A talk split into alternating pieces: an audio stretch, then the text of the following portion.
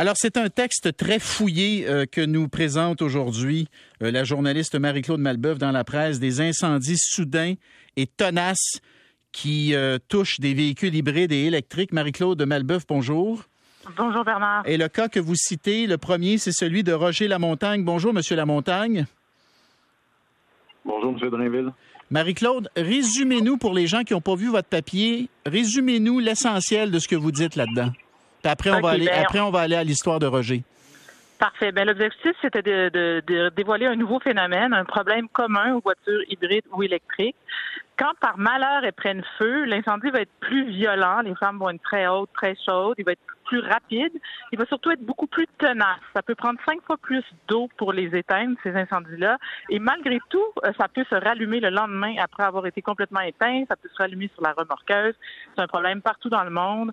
Euh, à Paris, ils viennent juste euh, la semaine dernière de retirer 150 autobus électriques pour ce problème-là. Même chose en Belgique avec des autobus hybrides. Alors, euh, c'est quand même euh, un, gros casse-tête pour les pompiers. On ne dit pas qu'il faut plus acheter de véhicules électriques ou hybrides.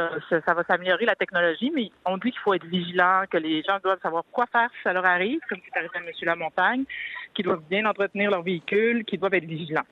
Là, l'autre aspect du reportage, c'est la fréquence. Là, au niveau de la fréquence, il y a une grande différence. Les hybrides sont deux fois plus susceptibles de prendre feu que les véhicules à essence, alors c'est quand même euh, marquant. Par contre, les véhicules entièrement électriques, eux, c'est 140 fois moins. Alors ça, c'est un chiffre préliminaire. Ça vient pas d'une université, ça vient d'un site d'assurance auto. Ça vaut ce que ça vaut. Euh, L'association des véhicules électriques trouve quand même que ce sont des statistiques, statistiques fiables son porte-parole m'a dit que le fait d'avoir un moteur à essence près d'une batterie au lithium dans les véhicules hybrides, c'est ça qui est plus risqué. D'accord. Alors, euh, voilà. Roger Lamontagne, résumez-nous en deux minutes ce qui vous est arrivé.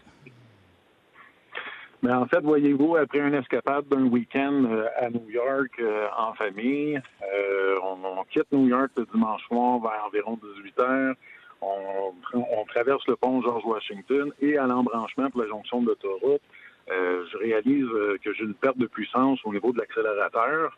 Donc, dans l'embranchement, en me demandant ce qui se passe, je vois un voyant lumineux rouge qui, apparaît dans le tableau de bord, qui se trouve être le cordon d'alimentation électrique. Donc, le voyant lumineux apparaît et euh, deux, trois secondes après, je réalise que j'ai un autre message dans le tableau de bord qui est apparu qui dit transmission désactivée. Donc, sur l'air d'Ali, euh, j'ai été au moins capable de pouvoir euh, me mettre sur la voie d'accotement, le, stationner le véhicule, couper le moteur. Et puis là, je vois un petit peu de fumée blanche, dans le fond, qui émane du euh, capot. Alors, le temps de sortir du véhicule en me disant, bon, mais je vais devoir appeler l'assistance routière. Alors, je vais du côté passager pour prendre mes documents pour procéder. Et puis là, lorsque je me relève la tête, j'aperçois que la boucane blanche, en fait, est devenue noire. Alors, euh, je dis à ma conjointe, les enfants, j'ai euh, allons-y, let's go, on sort du véhicule, il est en train de prendre en feu. Donc, on a réussi à s'éloigner un peu plus loin. Et puis, euh, par la suite, j'ai commencé à voir, en fait, des flammes qui tombaient en dessous du véhicule à la hauteur du, du capot. Et puis, tout de suite, on a appelé le 911 et tout ça. Et en moins de cinq minutes, dans le fond, le véhicule était totalement en flammes. C'est troublant. C'est troublant, euh, Roger Lamontagne. Avez-vous été, euh, avez-vous euh, été capable d'obtenir un début d'explication de ce qui peut de ce qui peut expliquer justement ce qui s'est passé?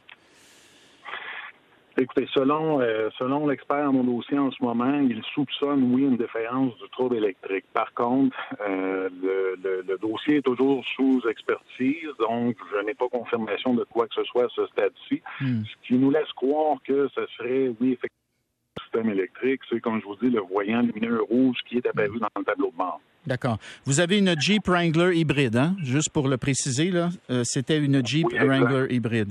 Voilà.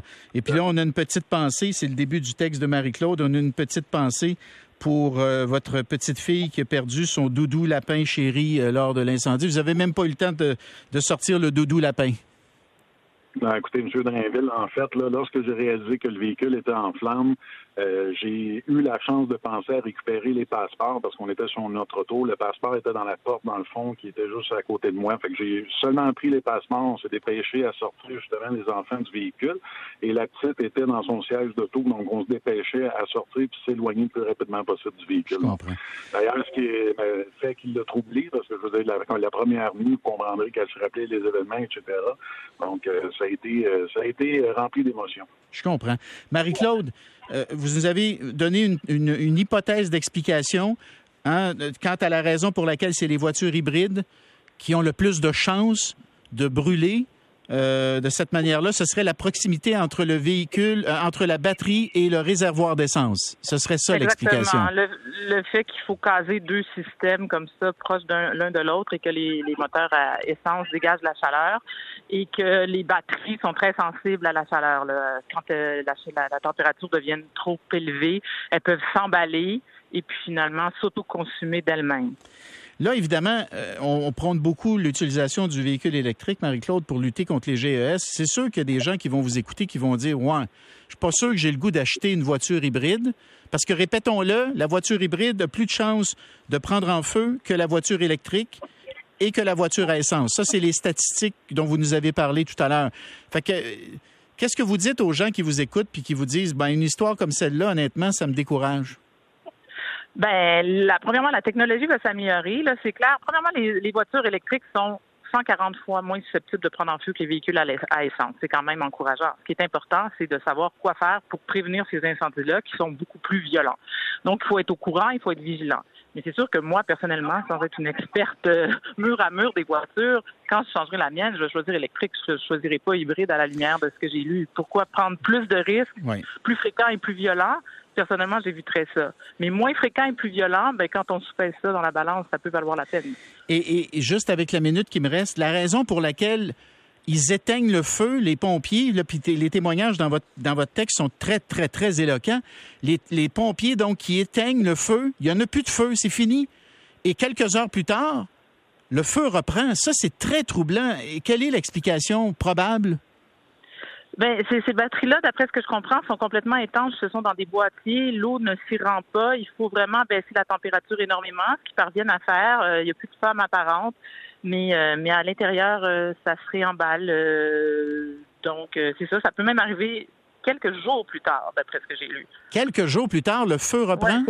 c'est déjà, arrivé. Donc, en Europe, ils vont plonger ça dans, dans certains services d'incendie dans des grands conteneurs remplis d'eau.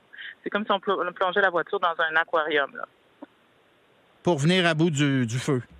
Exactement, pour s'assurer que ça ne reprend pas, que eh ça ne se propage pas aux, bâtiments environnants, aux véhicules euh, à proximité. Je dois vous remercier, Marie-Claude Malbeuf, journaliste La Presse, Roger Lamontagne. Merci à vous deux. Bonne journée, merci. Merci, bonne journée.